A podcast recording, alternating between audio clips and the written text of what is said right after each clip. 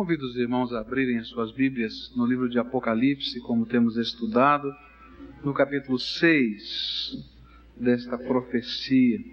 Apocalipse capítulo 6 está escrito assim: E vi quando o cordeiro abriu um dos sete selos, e ouvi um dos quatro seres viventes dizer numa voz como de trovão: Vem! Olhei, e eis um cavalo branco e o que estava montado nele tinha um arco, e foi-lhe dada uma coroa, e saiu vencendo e para vencer. Quando ele abriu o segundo selo, ouvi o segundo ser vivente dizer: Vem!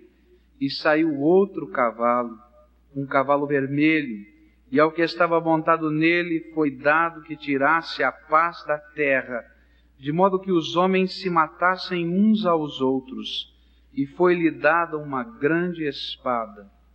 Quando abriu o terceiro selo, ouvi o terceiro ser vivente dizer: Vem.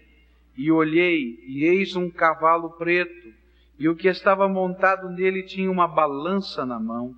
E ouvi como que uma voz no meio dos quatro seres viventes que dizia: Um quenice de trigo por um denário, e três quenices de cevada por um denário e não danifiques o azeite e o vinho.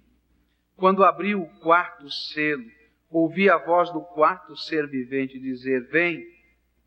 E olhei, e eis um cavalo amarelo, e o que estava montado nele chamava-se Morte, e o Hades seguia com ele. E foi-lhes dada a autoridade sobre a quarta parte da terra, para matar com a espada e com a fome, e com a peste e com as feras da terra e quando abriu o quinto selo, vi debaixo do altar as almas dos que tinham sido mortos por causa da palavra de Deus e por causa do testemunho que deram, e clamaram com grande voz, dizendo: Até quando, ó soberano, santo e verdadeiro, não julgas e vingas o nosso sangue dos que habitam sobre a terra? E foram dadas a cada um deles compridas vestes brancas e foi-lhes dito que repousassem ainda por um pouco de tempo, até que se completasse o número dos seus conservos e seus irmãos, que haviam de ser mortos como também eles o foram. E vi quando abriu o sexto selo, e houve um grande terremoto, e o sol tornou-se negro como saco de silício, e a lua toda tornou-se como sangue, e as estrelas do céu caíram sobre a terra como quando a figueira, sacudida por um vento forte, deixa cair os seus figos verdes. E o céu recolheu-se como um livro que se enrola, e todos os montes e ilhas foram removidos dos seus lugares, e os reis da terra, e os grandes, e os chefes militares, e os ricos, e os poderosos, e todo escravo, e todo livre se esconderam nas cavernas e nas rochas das montanhas e diziam aos montes e aos rochedos: Cai sobre nós e escondei-nos da face daquele que está sentado sobre o trono e da ira do cordeiro, porque é vindo o grande dia da ira deles, e quem poderá subsistir? Vamos orar a Deus. Pai querido, tu sabes que estudar e interpretar a tua palavra é algo tão difícil para nós especialmente, Senhor, quando tratamos de profecias, de coisas que o Senhor nos revela a respeito do futuro. Te pedimos, Senhor, que nesta hora o Teu Espírito Santo nos ajude a compreender a Tua palavra. Cremos, Senhor, que esse texto traz uma mensagem para os nossos dias. E nós gostaríamos, Senhor, que o Teu Espírito Santo nos ajudasse a compreender esta mensagem e que o Espírito Santo nos ajudasse, Senhor, a ouvir, não somente com os ouvidos, mas com a alma e com o coração, os teus planos, os teus propósitos, e que a tua palavra possa estar sacudindo as nossas vidas, Senhor. Que nós possamos ter o sentimento de João, ao contemplar a tua glória, ao contemplar, Senhor, o céu se abrindo, ao contemplar a revelação das coisas que o Senhor tem para o futuro e que no nosso coração também haja o louvor, a exaltação, a entrega, a mudança de vida. Ouça, Senhor, a nossa oração. Nós clamamos em nome de Jesus. Amém, Senhor. Começamos agora uma série de textos bastante difíceis para trabalharmos e interpretarmos. É bom recordarmos onde estávamos. Nós paramos no capítulo 5, que concentrou-se no livro da história, que está na mão de Deus. Livro que estava selado. E a verdade central do capítulo 5 do Apocalipse é que somente o Cordeiro de Deus pode desatar os selos e abrir o livro. E agora começa o capítulo 6, onde a palavra de Deus passa a nos revelar a abertura dos selos. Cada um destes selos começam a ser quebrados, começam a ser abertos. E nós entendemos que o rompimento destes selos representam preliminares para que o livro possa ser aberto e o seu conteúdo revelado. O livro está fechado, como se fosse um rolo, tem os seus sete selos. O Cordeiro de Deus, Jesus, está simbolicamente abrindo cada um desses selos para depois ler o conteúdo do livro. E ele então vai nos dizendo o que acontece à medida que cada um destes selos está sendo rompido ou quebrado. O conteúdo do livro, nós podemos entender à luz de todo o Apocalipse, que ele contém as profecias do fim do mundo. Esse é o conteúdo do livro. O fim não consiste, segundo o Apocalipse, em um só evento, mas em uma série de acontecimentos que vão sendo relatados à medida que o livro vai sendo descortinado diante de nós. Nós vamos ver no livro do Apocalipse, não neste capítulo, mas ao longo desse livro, a ira de Deus sobre uma civilização rebelde. O Senhor vai julgar este mundo, vai julgar os seus valores, vai julgar as suas ações. Nós vamos perceber o julgamento do anticristo, de Satanás e a destruição de todos os seus exércitos. É isso que o livro contém que um dia o Senhor não somente vai julgar a humanidade, mas vai julgar todos os principados e potestades. Nós vamos perceber que esse julgamento dos poderes demoníacos que oprimiam o povo de Deus termina na aniquilação do mal, porque o Senhor assim está fazendo. E então ele estabelece o pleno, de maneira plena, o seu reino entre os seus escolhidos, entre os seus servos. E é esse então o descortinar que todo o Apocalipse vai nos apresentando. Mas quando Jesus começa a desatar esses selos, ele começa a retratar, ele começa a mostrar a cada um de nós as forças que estarão atuando na história. Forças estas pelas quais os propósitos de Deus relativos à redenção do homem e ao julgamento estão sendo transmitidos. Eu poderia dizer que os primeiros seis selos, eles representam os acontecimentos que antecedem a abertura do livro ou que antecedem o fim do mundo. São, eles não fazem parte ainda da grande tribulação, mas são preliminares, são preparatórios a ela e são descritos por Jesus em seu sermão profético em Mateus 24 como princípio das dores. Se nós quisermos entender o capítulo 6 de Apocalipse, nós temos que abrir a Bíblia lá em Mateus 24 e ler o sermão profético. E aí nós vamos entender o que João viu desta forma simbólica aqui no Apocalipse. Nosso objetivo é estudar cada um desses selos e tentar compreender o significado desses selos, mas tentar compreender a relevância desses selos para as nossas vidas no dia de hoje. O que que esta mensagem tem a ver comigo? Essa é a pergunta que eu quero fazer. E essa é a pergunta que eu quero tentar responder. Mas eu queria compartilhar com os irmãos, antes da gente entrar propriamente no estudo desses selos, que à medida que tenho estudado o livro de Apocalipse mais profundamente agora para trazer estas mensagens, tenho percebido nesse livro de uma maneira muito mais intensa do que qualquer outro livro da Bíblia que tenha estudado, dois grandes sentimentos de Deus, duas grandes naturezas divina, divinas. O amor de Deus está revelado no livro do Apocalipse de uma maneira incrível. E a justiça de Deus também está revelada aqui de uma maneira incrível. E todo o livro do Apocalipse é a história de um Deus que ama, mas que é justo. E quando nós começamos a olhar todas as coisas, às vezes complicadas, difíceis, que esse livro nos apresenta, e a gente começa a ter dúvidas, a gente precisa entender os propósitos de Deus. E os propósitos de Deus nos são revelados no capítulo 9, versículos 21 e 22. Quando nós olhamos estas coisas pesadas, situações difíceis sobre a terra e porque Deus permite.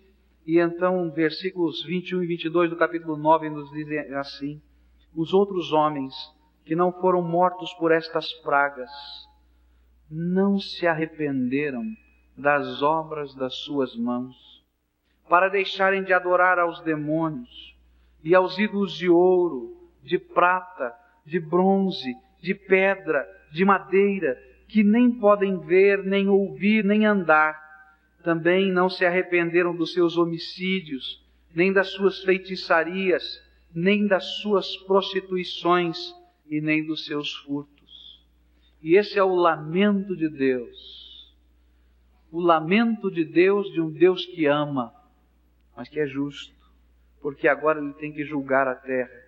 Porque apesar de tudo que ele tem feito para nos chamar a atenção à necessidade de um conserto com ele, os homens não se arrependeram. E esse é o drama do livro do Apocalipse. E nós vamos entrar agora dentro desse drama. E vamos começar a pensar nesse primeiro selo.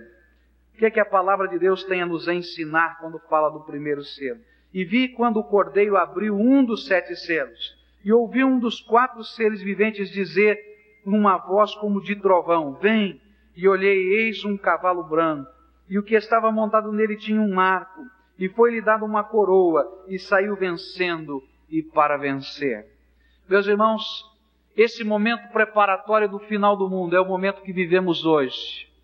Não pense, os irmãos, que esse texto fala do futuro tão longe de nós. Esse tempo revelado aqui nas Escrituras começa com Jesus Cristo. Desde quando Jesus veio a esse mundo, esse tempo se inaugurou. E uma das coisas mais bonitas é que nos vários apelos que Deus vai lançar à humanidade, nesses selos que serão abertos, ele começa com o mais precioso, o mais bonito, o mais especial apelo de Deus, que é a mensagem da salvação em Cristo Jesus. Esta mensagem está representada neste cavalo do Apocalipse, ou cavaleiro do Apocalipse, que vem trazendo o cavalo branco, e vem trazendo a coroa da vitória, vem trazendo o arco da guerra, e ele vai trazendo esse símbolo da proclamação do Evangelho, da vitória espiritual, da mensagem de salvação que vai se espalhar pelo mundo durante este período em que vivemos. Isso fica claro quando nós começamos a olhar o simbolismo da cor branca em todo o livro do Apocalipse. Tudo que tem branco representa Deus nesse livro do Apocalipse. Representa o Senhor Jesus de alguma maneira. Cristo exaltado no capítulo 1, versículo 14, tem os seus cabelos brancos. O nosso novo nome está registrado numa pedrinha branca, Apocalipse 2, 17. Os anciãos estão vestidos de branco, Apocalipse 4, 4. As roupas brancas dos salvos, capítulo 3, versículos 4, 5 e 18. Os mártires estão vestidos de branco, Apocalipse 6, 11. A multidão dos remidos de Deus, no Apocalipse 7, estão vestidos de branco. O filho do homem voltará numa nuvem branca. O Verbo de Deus, na sua volta, vem montado em um cavalo branco e vestido de branco. Apocalipse 19, versículos de 11 a 14. E Deus está no grande trono branco do seu julgamento. Apocalipse 20, versículo 11. Tudo isso nos indica que este cavaleiro representa a mensagem da salvação, o Evangelho de Jesus Cristo que está sendo proclamado no mundo. Começa com amor. O Senhor Jesus, nesse tempo que antecede o fim de todas as coisas, começa com o seu amor investir em mim e você. Isso fica mais claro em Mateus 24, 14.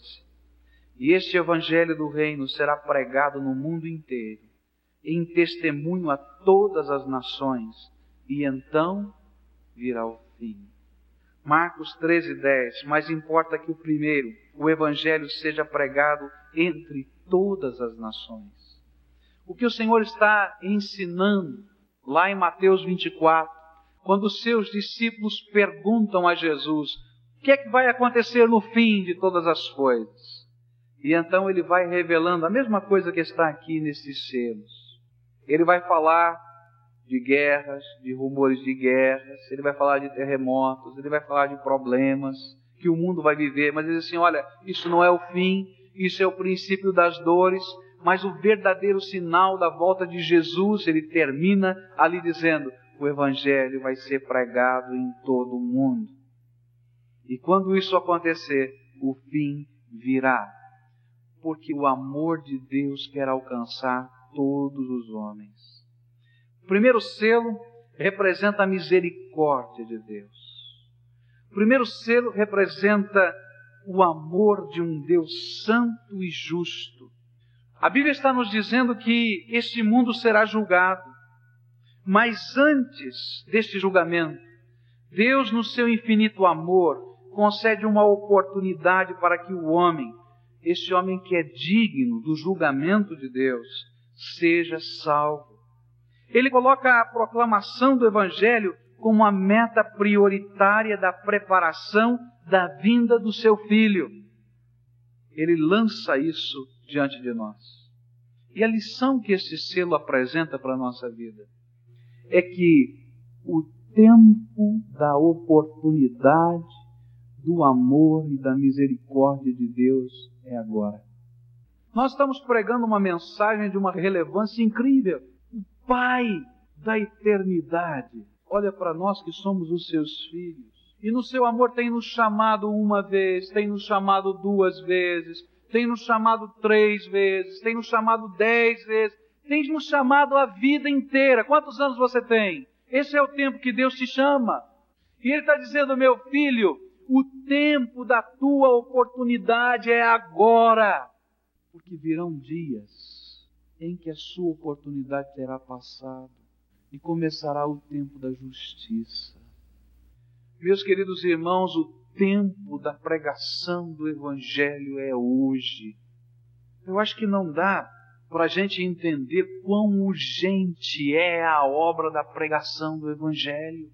À medida que eu tenho lido esse livro, a coisa mais impressionante para mim, que tem mexido mais com o meu coração, é a urgência da hora em que nós vivemos. Nós estamos na UTI do mundo tempo que nós vivemos é esse. O mundo está na UTI. Essa é a verdade.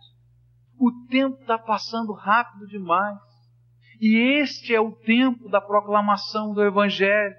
É o tempo da misericórdia, é o tempo da graça, é o tempo em que Deus está derramando do seu amor sobre o mundo. É o tempo da vitória. Meus irmãos, quando chegar a grande tribulação, não será mais tempo de vitória da igreja esse é o tempo da liberdade. E às vezes nós não estamos sabendo discernir os tempos. Jesus falou muito sobre isso. Jesus falou sobre a vigilância, falou sobre o discernir os tempos. Ele disse que quando nós olhamos para as árvores, nós sabemos qual é a estação do ano. Quando nós olhamos para o céu, nós sabemos se vai chover ou não vai chover. Mas nós olhamos para os tempos e para as épocas que nos cercam e nós estamos sendo tolos em não percebermos e em não discernirmos o tempo de hoje e a urgência da nossa hora. Pregar o Evangelho de Jesus é meta prioritária, porque o tempo da oportunidade está passando muito rápido. Se nós não aproveitarmos a oportunidade de Deus, quer seja ela pessoal, se você não estiver aproveitando a oportunidade que Deus te dá na sua salvação, na possibilidade de viver uma consagração, de sentir a plenitude do Espírito Santo na sua vida, de exercitar os seus dons, isso vai passar. Mas se a igreja, como o povo de Deus, não aproveitar a oportunidade de ser vitoriosa hoje, proclamando a mensagem do Evangelho, vai passar a oportunidade também para a igreja de Jesus. Esse é o primeiro selo. Primeiro selo que foi aberto, que nos chama por um compromisso total nesta obra da pregação do Evangelho com a mensagem do Evangelho que foi pregada. É uma batalha, meus irmãos, a pregação do Evangelho. O símbolo que está aqui é de batalha.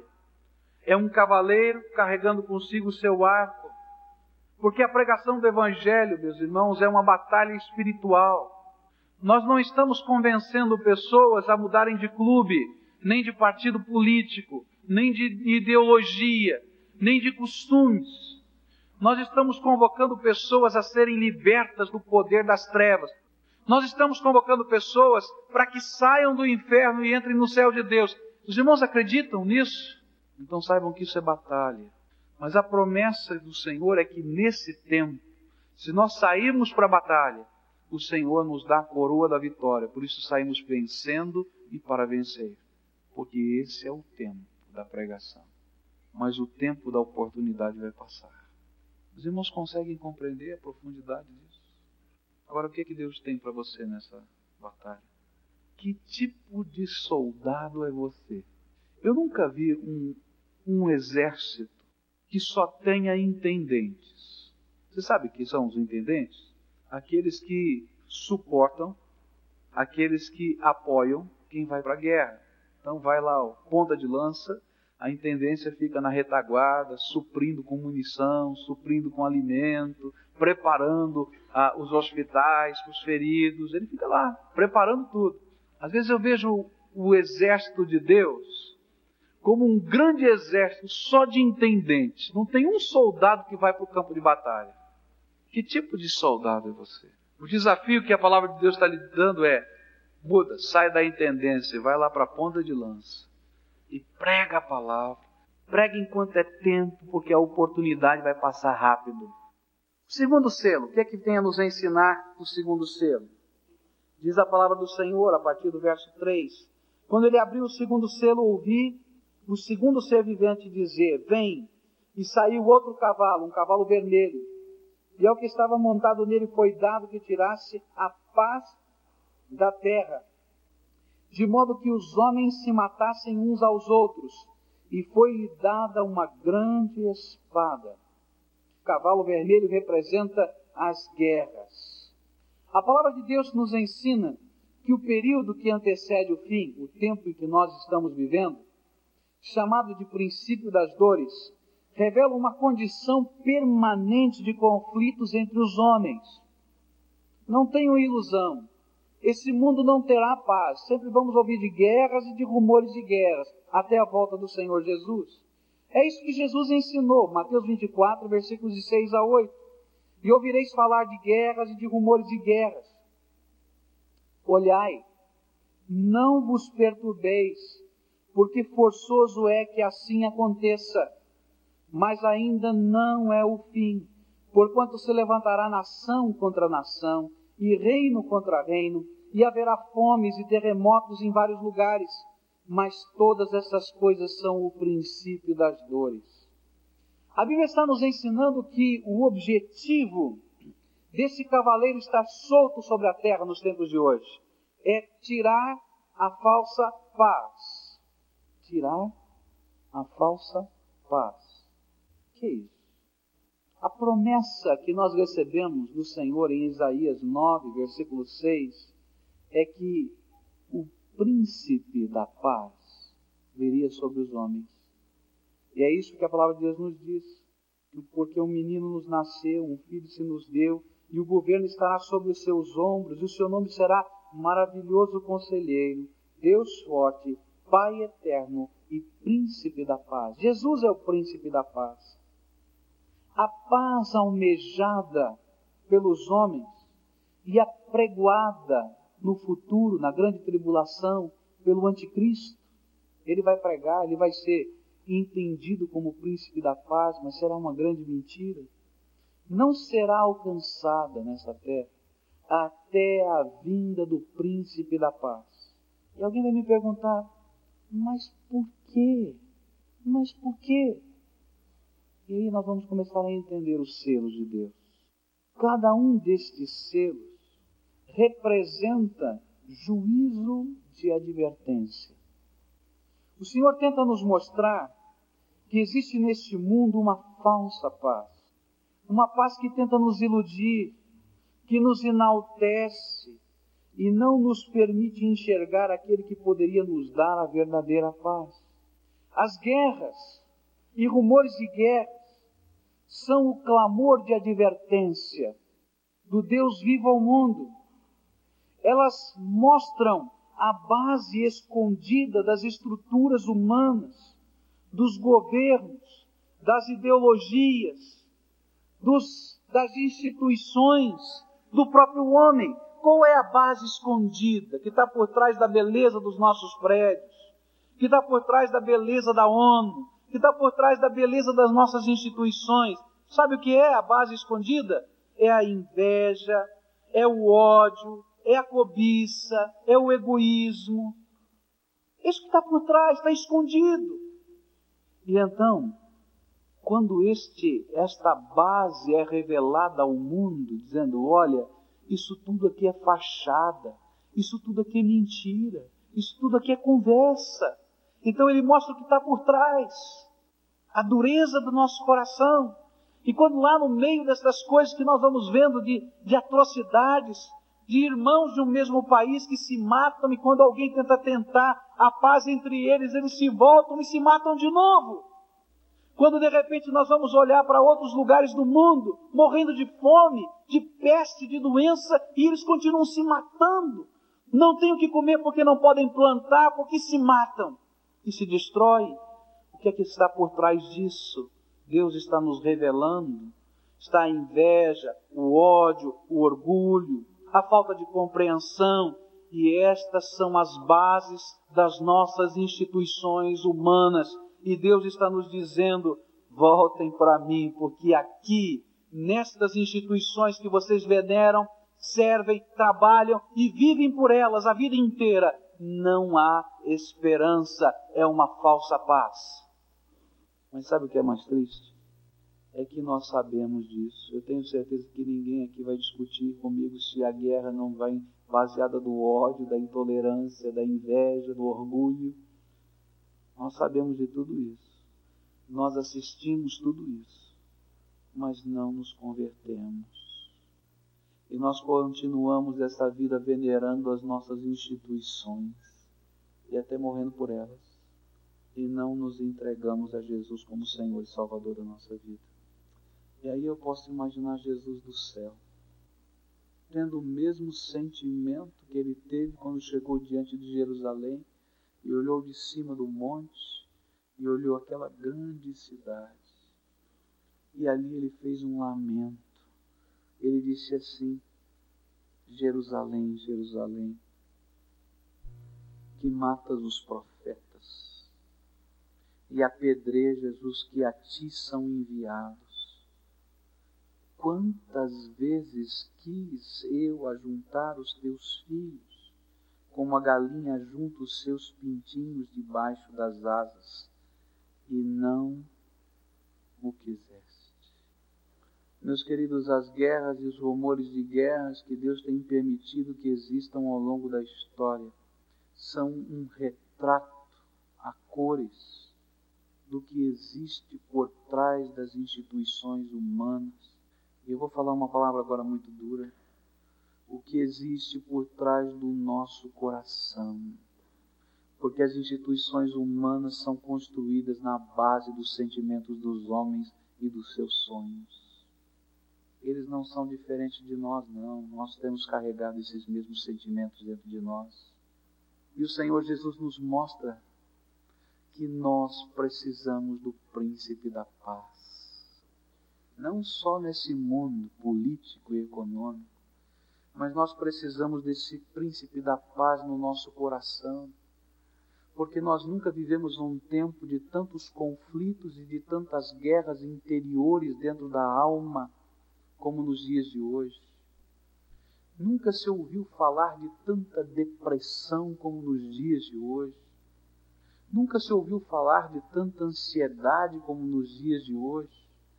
Nunca se ouviu falar, apesar de todo o conforto, de toda a tecnologia, de todo o suporte que nós temos nesse mundo, de um povo tão desesperado interiormente como nos dias de hoje. E meus queridos, o nosso desespero, a nossa falta de paz refletem as mesmas coisas que estas guerras do mundo refletem, os nossos sentimentos escondidos, as nossas amarguras, os nossos ódios, os nossos ressentimentos, as nossas invejas, os nossos medos. E nós precisamos do príncipe da paz no nosso coração. O Senhor tem permitido, tem permitido que este cavaleiro vermelho passe por esta terra como um juízo de advertência, como um sinal de necessidade, para que a falsa paz caia diante dos nossos olhos. A paz de que talvez se tivermos mais dinheiro seremos felizes, isso é mentira. Talvez se conseguimos conquistar mais outro grau em nossa universidade, seremos mais felizes, isso é mentira. Se conseguirmos comprar aquela casa que queria com, com a piscina do lado, vamos ser mais felizes, é mentira. Isso é a falsa paz se eu conseguir o sucesso que eu sonhava, isso é falsa paz. Se eu conseguir anexar mais terras, é a falsa paz. E então Deus permite que haja guerra no nosso coração e no nosso mundo, para que nós entendamos que precisamos da verdadeira paz que vem de Deus. O príncipe da paz é Jesus. E se nós não entregarmos o controle a Jesus, não há paz. Porque às vezes até nós sabemos que o príncipe da paz é Jesus, mas nós não queremos entregar o controle a Ele. E quando Ele tem que mudar os valores da nossa vida, nós estamos lutando com Ele, porque sonhamos com a falsa paz. Terceiro selo, diz assim a palavra do Senhor, versículo 5. Quando abriu o terceiro selo, ouviu o terceiro ser vivente dizer: Vem. E olhei, e eis um cavalo preto, e o que estava montado nele tinha uma balança na mão e ouvi como que uma voz no meio dos quatro seres viventes que dizia: Um queniz de trigo por um denário, e três quenizes de cevada por um denário, e não danifiques o azeite e o vinho. Que é o cavalo preto? Ele é o cavalo da escassez e da caristia. O que a Bíblia está nos ensinando é que há trigo, há trigo, mas ele tem um preço proibitivo meio quilo de trigo por um dia de trabalho. É isso que está aqui. O que a Bíblia está nos ensinando é que o mundo, durante esse tempo que antecede o fim, vai passar por grandes dificuldades econômicas e desigualdade de distribuição de renda. Não é que não existam alimentos, mas o que a Bíblia está nos ensinando é que a ganância dos homens faz com que o povo sofra. Por que isso? Porque o vinho e o azeite não faltam na casa do poderoso, mas pode faltar o trigo na casa do pobre. Eu creio que esse é o retrato do Brasil. Não dá para dizer que não é. Esse é o retrato do Brasil. Meus irmãos, isto aqui é um juízo de advertência o Brasil não vai ser abençoado enquanto não mudar o coração do povo. É isso que a Bíblia está dizendo. Porque isso aqui é um juízo de advertência. Olha só para que esses juízos têm sido derramados sobre a terra. Já li esse texto, vou repetir, diz assim: os outros homens que não foram mortos por estas pragas não se arrependeram das obras das suas mãos, para deixarem de adorar aos demônios e aos ídolos de ouro, de prata, de bronze, de pedra, de madeira, que nem podem ver, nem ouvir, nem andar. Não se arrependeram dos seus homicídios, nem das suas feitiçarias, nem da sua prostituição, nem dos seus furtos. Os juízos de advertência nos chamam a atenção ao arrependimento, porque Deus não abençoou o pecado. Às vezes nós falamos da, da idolatria das romarias do Nordeste brasileiro. Mas os irmãos querem mais idolatria do que esta cidade investir dos cofres públicos um dinheiro fenomenal para levantar uma santa no centro dessa cidade. Irmãos, isso aqui não vai abençoar Curitiba, não. Porque o juízo de Deus vem sobre essas coisas.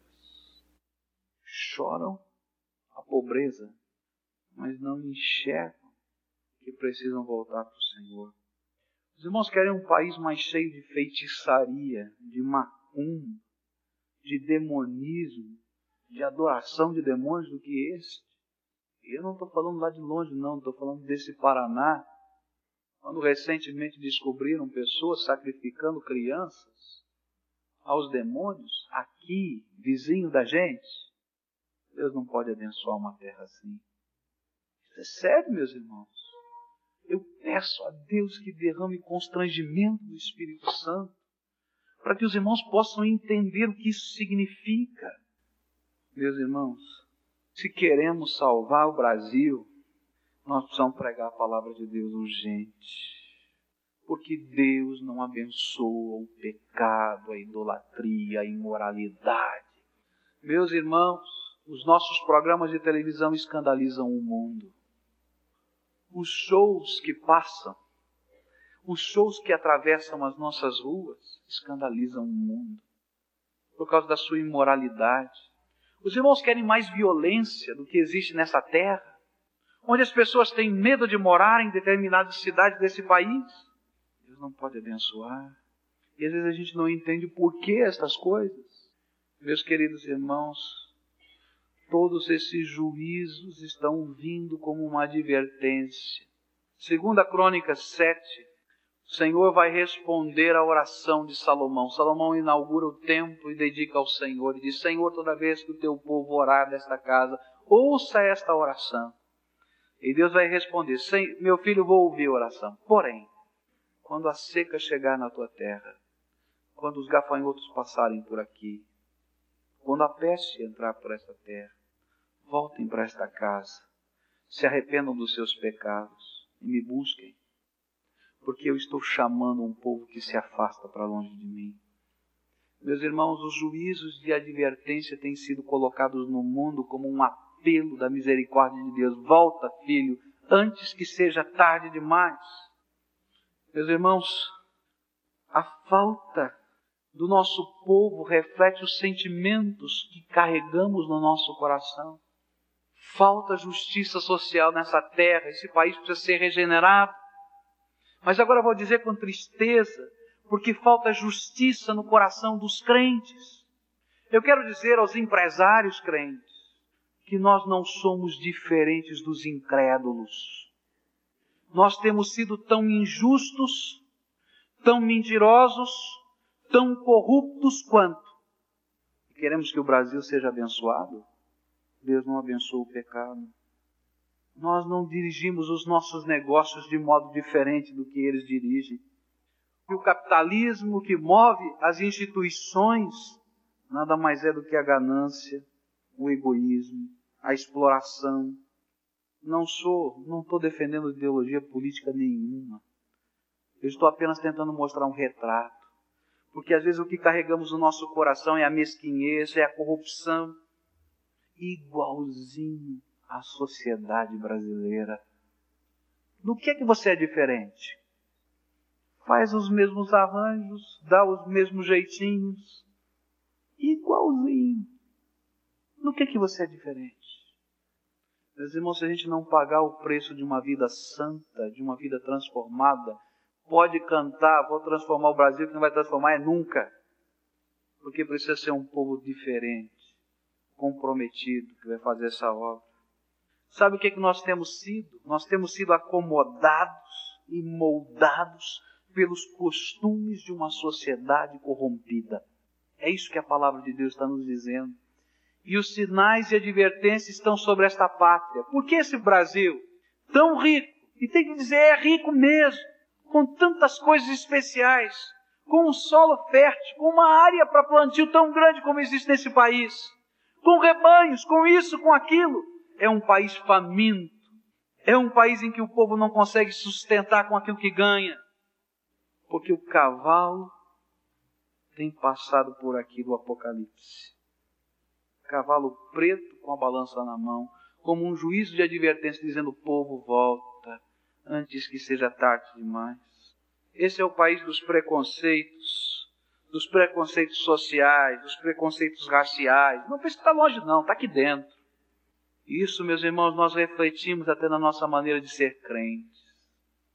Tudo isso que eu estou falando aqui, nós refletimos na maneira de ser crentes, lá fora e aqui dentro. Sabe por quê? Porque nós não aprendemos a ter as prioridades de Deus. E aí então os escândalos acontecem quando a gente não tem as prioridades do reino. E o nome do Senhor fica envergonhado e enlameado, como está acontecendo agora. Agora a pergunta é, meus irmãos, no que é que nós temos sido diferentes? Os juízos de advertência estão acontecendo nesta terra, Brasil, nesta terra, Curitiba. E nós só podemos abençoar esta terra se nós primeiro acertarmos a nossa vida com o Senhor. E se começarmos a proclamar uma mensagem que transforma, que salva, que redime, que constrói, aí vamos ser o espanto do mundo aqueles que viram o mundo de ponta cabeça. Mas aí, meus queridos irmãos, não seremos amados, nós vamos ver, seremos odiados pelo mundo, porque nós seremos o espelho dos seus pecados. Estaremos dizendo que há uma outra maneira de viver e isso incomoda. Estes selos são mensagens para os dias de hoje. Pregação do Evangelho, falta de paz, as incertezas desta vida. O Senhor está falando conosco. O que, é que Deus falou ao teu coração? Eu tenho certeza que o Espírito Santo tocou a sua vida de alguma maneira. E a grande tentação do diabo vai fazer você balançar a cabeça, sair daqui e não mudar em nada. E o Senhor Jesus vai olhar de cima do seu trono a tua vida e vai chorar como chorou por Jerusalém quantas vezes eu quis, mas tu não quiseste. O que é que você vai responder? Senhor Jesus, nesta hora, como igreja tua aqui reunida, nós queremos te pedir, abre os nossos olhos, Senhor. Dá-nos a tua visão, Senhor. Porque às vezes nós ficamos tão intoxicados com as coisas que nos cercam que não percebemos o teu falar. Eu sei, Senhor, que tu convocas a cada um de nós a nos comprometermos contigo e com a tua obra, Senhor. Senhor Jesus, queremos dizer que somos um grande exército só de intendentes e nos envergonhamos porque temos fugido das batalhas, temos evitado o confronto da pregação temos nos escondido, Senhor, às vezes até dentro da igreja. Quando o Senhor nos convida a sair vencendo e para vencer, proclamando a mensagem do Senhor.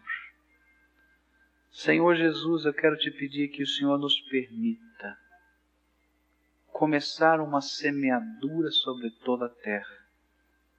E eu quero te pedir, Senhor, que tua palavra nos constranja e que haja um mover do Espírito Santo, Santo Senhor, mover. Senhor Jesus, eu quero te pedir que não seja o mover dos planos, que não seja o mover das intenções, que não seja o mover do marketing, mas, Senhor, seja uma comoção do Espírito a nos empurrar, que nós nos sintamos, Senhor, movidos pelo Senhor a proclamar. Senhor, tira o nosso sono. Tira, Senhor. Tira a nossa letargia. Desperta-nos, Senhor, para pregarmos Jesus. Senhor Jesus, quero te pedir que aqueles que estão vivendo a ausência de paz, que possam enxergar a mensagem que o Senhor tem para eles que Jesus, o príncipe da paz, tem que estar no controle da vida, dos sentimentos, das emoções. Senhor Jesus ensina a perdoar. Senhor Jesus ensina a amar. Senhor Jesus ensina a dar a caminhar a outra milha, a dar a outra face. Senhor Jesus, existem lares que estão destruídos por estas guerras, porque estes mesmos sentimentos que estão nas instituições humanas estão nos destruindo, Senhor. Senhor Jesus, tu és o príncipe da paz, vem e reina. Reina no meu coração, reina na família, reina na igreja, mas reina, Senhor, neste mundo.